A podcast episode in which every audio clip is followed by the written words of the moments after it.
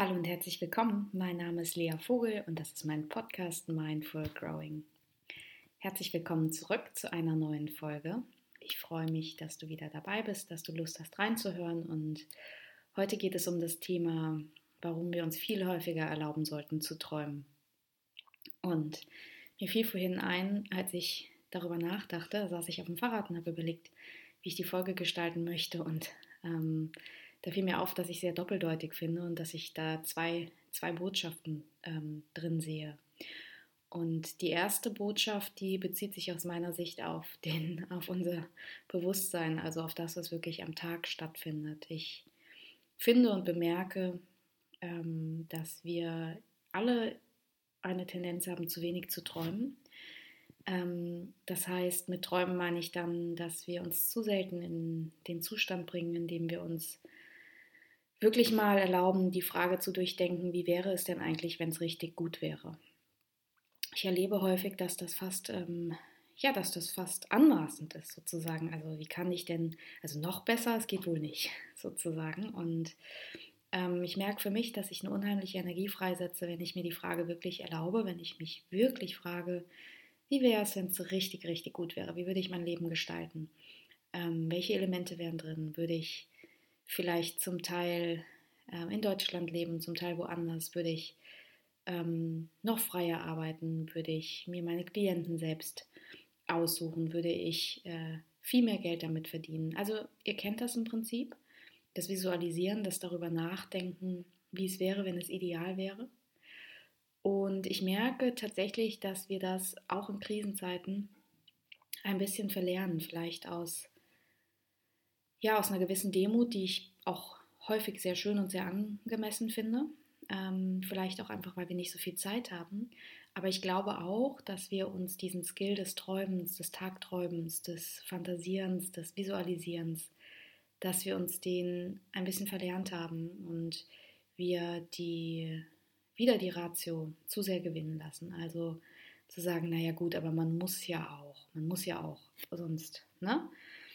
Und deshalb mein Appell an jeden, der jetzt gerade zuhört, nimm dir doch die Zeit und stell dir die Frage, was eigentlich noch besser sein könnte. Und ich meine das nicht im Sinne der Unzufriedenheit oder undankbar zu sein, sondern mehr im Sinne des kreativen Prozesses, wirklich reinzufühlen, was sind denn die Momente, die Gedanken, die Bilder, die dich so zum inneren Schmunzeln bringen, die so ein Strahlen in dir ähm, erwecken, die vielleicht dieses Glänzen in den Augen auslösen. Und das können große und kleine Dinge sein.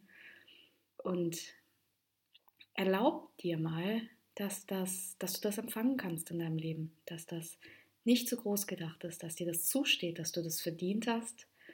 Und öffne dein Herz dafür, dass genau das, was du, was du dir da vorstellst, dass das ja eine Energie ist, die dich nicht ganz zufällig so zum Strahlen bringt, ähm, sondern dass du damit vielleicht irgendwie schon verbunden bist und dass das genau aus dem Grund, dass es dich aus dem Grund so gut anfühlt. Und das wird sich nicht von heute auf morgen erfüllen lassen müssen.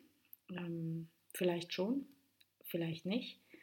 Aber vergiss nicht, immer mal wieder dann genau in diesen Zustand zu kommen, dich immer mal wieder damit zu verbinden, denn dass wir, ähm, ja, dass wir das nicht mehr machen, dass wir das Träumen, das Fantasieren, das Wünschen, ähm, dass wir es vergessen und nicht mehr zulassen, das dient uns definitiv nicht.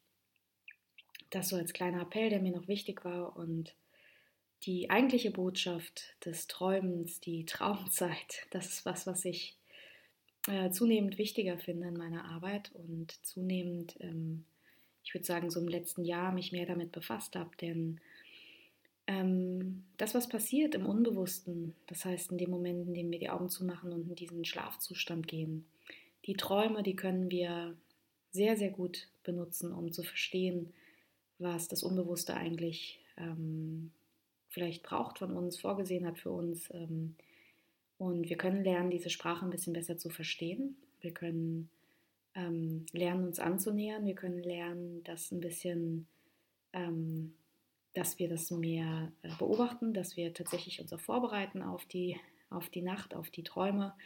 Und das wisst ihr wahrscheinlich, aber wenn wir so häufig sagen, ich habe gar nichts geträumt, dann ist das eher ein Zeichen davon, dass wir uns nicht erinnern. an unseren Traum, als dass wir tatsächlich nichts geträumt haben. Und mit ein bisschen Übung und Traumtagebuch schreiben können wir auch dafür sorgen, dass wir uns, äh, dass wir uns Notizen machen nachts, dass wir also die, die Informationen, die sich so schnell, die sich uns so schnell entziehen, wenn wir uns nur mal umdrehen oder irgendwie die Augen aufmachen und in den Alltag starten, die uns dann sofort wieder ähm, entschwinden, dass wir uns die ein bisschen besser merken können. Und da ist es wichtig, dass wir verstehen, dass die Traumsprache nicht die Sprache ist, die wir am Tag benutzen. Also dass wir, wenn wir das ähm, einfach eins zu eins übersetzen würden, dass sich unsere Träume einfach super weird anfühlen würden und ähm, nicht immer Sinn machen. Und dass wir so einen gewissen Skill entwickeln können mit der Zeit, zu verstehen, okay, ähm, da ist ja offenbar was, vielleicht eine Intuition, die mit uns kommuniziert und wir haben dieses Wissen in uns und nehmen das gar nicht. Und wie so häufig möchte ich dazu eine kleine Geschichte vorlesen. Diesmal ist das ein ähm, englisches Märchen und heißt des Hausierers Traum. Und vielleicht kennt die eine oder andere diesen, diese Geschichte schon, aber ich lese sie jetzt einfach mal vor. Die geht so. Es war einmal ein armer Hausierer, der in einem kleinen Dorf ein karges Leben fristete. Er hatte nur ein sehr bescheidenes Häuschen und einen Kirschbaum. Der Kirschbaum war von einem Gemüsegarten umgeben, der die Familie des Hausierers recht und schlecht ernährte. Eines Nachts hatte der Hausierer einen ungewöhnlichen Traum. Er träumte, dass er zur berühmten London Bridge fuhr und dort einen Sack mit Gold fand. Dieser Traum war so lebendig und so deutlich, dass er ihm noch lange nach dem Erwachen im Gedächtnis blieb. Den ganzen nächsten Tag musste er an den Traum denken, und am Nachmittag sagte er zu seiner Frau Ich habe geträumt, dass ich unter der London Bridge einen Sack mit Gold finde. Ich muss mich nach London aufmachen, um meinen Schatz zu suchen. Du bist wohl verrückt geworden, rief seine Frau. Du kannst doch nicht einfach hier verschwinden, nur weil du geträumt hast, dass irgendwo Gold zu finden ist. Du musst hier bleiben und dich um die Familie kümmern. Aber der Hausierer blieb fest entschlossen, sein Glück zu versuchen. Seine Frau hatte also, eine, also keine andere Wahl, als ihm etwas Essen einzupacken und ihm Glück für seine Reise zu wünschen. Es war ein weiter Weg und er wanderte über manch staubige Landstraße. Schließlich kam der erschöpfte Händler in der großen Stadt London an und fand mit der Hilfe freundlicher Menschen die Brücke seiner Träume. Aber ach, es gab dort kein Gold zu finden. Dennoch blieb der Hausierer tagelang bei der Brücke, immer noch in der Hoffnung, dass sein Traum wahr werde. Am Abend des dritten Tages stellte der Mann fest, dass sein Essensvorrat zu Neige ging, zusammen mit seiner Hoffnung. Er dachte, was bin ich doch für ein Narr, einfach so einen Traum zu folgen. Er suchte seine Jacke und seinen Rucksack zusammen, um nach Hause zurückzukehren. Doch da trat ein Mann aus dem Wirtshaus gegenüber auf ihn zu und sagte: Ich habe dich von meinem Zimmer auf der anderen Straßenseite aus beobachtet und mir ist aufgefallen, dass du seit drei Tagen unter dieser Brücke sitzt. Was suchst du hier? Als der Hausierer ihm von seinem Traum erzählte, lachte der andere. Ich habe auch manchmal lächerliche Träume. Ich habe einmal geträumt, ich wanderte zu einem kleinen, bescheidenen Häuschen auf dem Lande. Hinter dem Häuschen stand ein großer Kirschbaum, umgeben von einem Gemüsegarten und unter diesem Kirschbaum fand ich einen Sack Gold vergraben. Der Hausierer nahm sich kaum die Zeit, den Mann zu danken und sich zu verabschieden. Er eilte so schnell er konnte nach Hause, grub unter dem Kirschbaum nach und fand tatsächlich einen Sack Gold. Und von da an lebte er zufrieden mit seiner Frau und seinen Kindern bis ans Ende der Tage. Ja, und ähnlich wie der Hausierer in dieser Geschichte, da würde ich sagen, leben auch wir in einer Gesellschaft, die von Träumen nicht allzu viel hält und das merke ich immer wieder, wenn Kinder einen Albtraum haben, dass wir sagen, es war doch nur ein Traum. So ein bisschen so, als würden wir damit sagen, dass, da steckt doch nichts dahinter, es ist doch nicht real. Ähm, so als würde das den, den Kindern die Angst nehmen, wobei die Bilder ja so wahnsinnig intensiv empfunden wurden und Kinder das ja einfach, die sind ja sehr, sehr stark verbunden mit ihren Träumen. Und wir haben ja auch so unsere Tendenzen, Menschen auf eine Art zu bezeichnen. Ne? Die klassischen Tagträumer, das sind so die Leute, die irgendwie nicht richtig was hinbekommen. Und ich erinnere mich auch, dass bei mir irgendwann mal im Zeugnis stand, ähm, das war so erste bis vierte Klasse, als man, ich glaube, in den ersten beiden hat man früher zumindest noch äh, geschriebene Zeugnisse bekommen, ohne Noten. Und da stand auch, dass es, dass es besser wäre für meine Eltern, mal mit mir zu sprechen, denn ich würde so oft Tagträume haben und vor mich hinsingen und ähm, ja, und das ist tatsächlich etwas äh, Negatives. Wir werden ermahnt. Ne?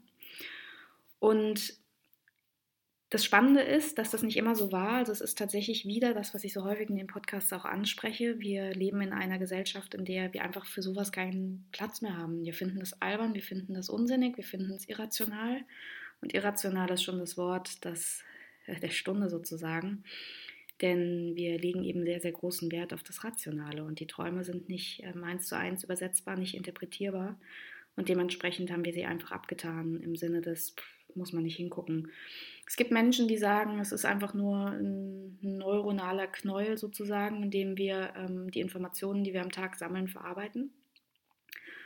Und das kann man natürlich so sehen und es gibt ja auch faktisch keine, kein, kein richtig oder falsch. Aber wer vielleicht mal wer tief träumt, wer viel wahrnimmt, ähm, wer zu diesen Menschen gehört, die einen ganz starken Wunsch haben, mit sich auseinanderzusetzen und dieses, dieses Suchen, dieses Calling, dieses starke Spüren immer wieder bemerken, die werden schon auch spüren, dass es ähm, wahrscheinlich resoniert, die Annahme, dass im Traum viel Deutung steckt. Und in meinem Beruf ist es relativ üblich. Ähm, viele therapeutische Richtungen haben, also beginnen schon bei den Freudianern, aber auch nach und nach immer mehr haben, nutzen die Traumdeutung für sich. Äh, die haben schon festgestellt, dass es irgendwie Sinn macht, darauf zu achten ähm, und die wirklich auch in Sitzungen zu thematisieren. Aber das geht eigentlich noch weiter voraus, denn die, schon die uralten ähm, Stämme und ähm, in, in langen Zeiten vor uns haben auch die Schamanen und die Völker gesagt, dass in den Träumen was steckt. Die sind noch ein bisschen weitergegangen, haben gesagt, das sind Botschaften von Göttern. Und ähm, wir haben da wirklich wahre Schätze sozusagen, die wir gesendet bekommen. Und ob das jetzt ein, ein Schatz ist, den wir von Göttern gesendet bekommen, oder ob das ein Schatz ist, den wir aus uns selbst heraus ähm, senden, aus unserem Unbewussten, eine Information, die wir einfach sonst nicht greifen können, das finde ich gar nicht so wichtig. Wichtig ist, dass wir durch die Träume Wissen generieren können über uns, Erkenntnis generieren können über uns. Und für mich ist es ganz, ganz entscheidend, dass wir verstehen, dass die Träume eine andere Sprache benutzen, als wir das kennen. Ich habe das eben schon gesagt. Es gibt da auch keinen direkten Code. Man kann das schon so ein bisschen dekodieren und vielleicht ähm, äh, sich mit so Archetypen auseinandersetzen. Also wirklich, ähm, ich habe mich, hab mich viel mit Urbildern und ähm, Wirkkräften des kollektiven Unbewussten auseinandergesetzt, also zu schauen, wo gibt es tatsächlich äh, gemeinsame Symbole, die für uns alle gleich sind, die, die Archetypen eben, wofür steht die große Mutter, wofür der große Vater, solche Dinge. Gleichzeitig ähm, sind wir clever, wenn wir Träume ganz individuell bewerten und interpretieren und uns immer die Frage stellen, okay, wie habe ich mich bei dem Bild denn gefühlt? wie habe ich mich in dieser Wohnung gefühlt, die ja scheinbar meine Wohnung sein sollte im Traum, aber so ganz anders aussah, vielleicht ein bisschen schäbig, ein bisschen modrig. Wie habe ich mich da gefühlt? Oder der Klassiker der Träume, wenn, ähm, wenn uns was, wenn wir plötzlich fliegen können oder Menschen begegnen, die, die irgendwen verkörpern und wir wissen das im Traum, obwohl sie so ganz anders aussehen. Und ich kann nur empfehlen, ähm, also ich beschäftige mich in einem ganzen Modul in dem Reconnection, Online Circle der im, am 19. Mai startet. Das ist ein Circle, wer das noch nicht weiß, ein Online-Circle für Frauen, ähm, bestehend, also er geht sechs Wochen lang, bestehend aus fünf Modulen. Ähm, heute im Übrigen in 20 Minuten in, um 12 gibt es ein Live-QA dazu. Ähm, und wer interessiert ist, kann da mal nachlesen. Das ist ein kleiner Circle für acht Frauen, also relativ klein, dass wir eng miteinander arbeiten können. Und da geht es auch um Träume unter anderem. Aber wer einfach sagt, ich finde das spannend, das ein bisschen für mich zu nutzen, kann natürlich einfach beginnen, wirklich simpel sich eine kleine Schlafroutine ähm, zu integrieren. Also abends den Laptop nicht mehr mit ins Bett zu nehmen, was ja sowieso für alle Beteiligten besser ist. auch so für den Cortisolspiegel und das Einschlafen. Und dann vielleicht nochmal vor dem Einschlafen ähm, einen kurzen Moment, fünf Minuten zu nehmen, zu überlegen, welche Frage möchte ich denn reingeben? Ähm, worüber denke ich denn gerade viel nach? Und geduldig sein. Natürlich bekommen wir nicht eins zu eins ähm, eine Antwort gesendet. So, so stark können wir nicht manipulieren, aber mit der Zeit können wir ähm, feinfühliger werden und was mir hilft, ist ein, ein Buch, ein kleines Büchlein und einen Stift neben das Bett zu legen und aufzuschreiben, was ich geträumt habe, weil ich ziemlich sicher morgens wieder vergessen habe. Und das ist ganz, ganz schade, weil das, man denkt, man vergisst es doch nie, das war so ein intensiver Traum und dann passieren, der Wecker klingelt und reißt uns raus oder wir drehen uns tatsächlich nur um oder müssen auf Toilette und allein diese Bewegung reicht schon, dass wir total rausgezogen werden. Und ja, versucht ein bisschen damit zu spielen, wenn ihr mögt. Das wäre meine Empfehlung. Lasst den wunderbaren, die wunderbare Geschichte nochmal sacken. Ähm, und wenn das resoniert, freue ich mich, wenn ihr es für euch nutzt. Ich glaube, wir sind alle gut damit, wenn wir ähm, ja, uns ein bisschen wieder an unser Wissen, an unsere Intuition, an all das, was wir so haben, ähm, zurück anbinden. Denn ja, das, was wir gerade so machen, damit erschöpfen wir uns, zumindest viele von uns. Die ähm, Schnelllebigkeit, das Schaffen, die Energie, die wir gerade so haben im Kollektiv als Gesellschaft, die macht uns müde und krank. Und ähm, da kann jeder für sich ein bisschen was dazu beitragen, dass das nicht so sein muss. Und naja, zwei Dinge. Einmal erlaubt euch groß zu denken, zu träumen, in diese wunderbare Energie zu gehen, in der ihr euch überlegt, wie wäre es so richtig, richtig gut. Und das Zweite ist, dass ihr die Weisheit, die in euch liegt, definitiv einfach nutzt, um euch besser zu verstehen und ähm, somit vielleicht auch Blockaden, die, die da sind, zu lösen. Ja, danke, dass ihr wieder zugehört habt. Ich freue mich auf eine baldige Folge. Ich freue mich, ähm, von euch zu hören und bis ganz bald.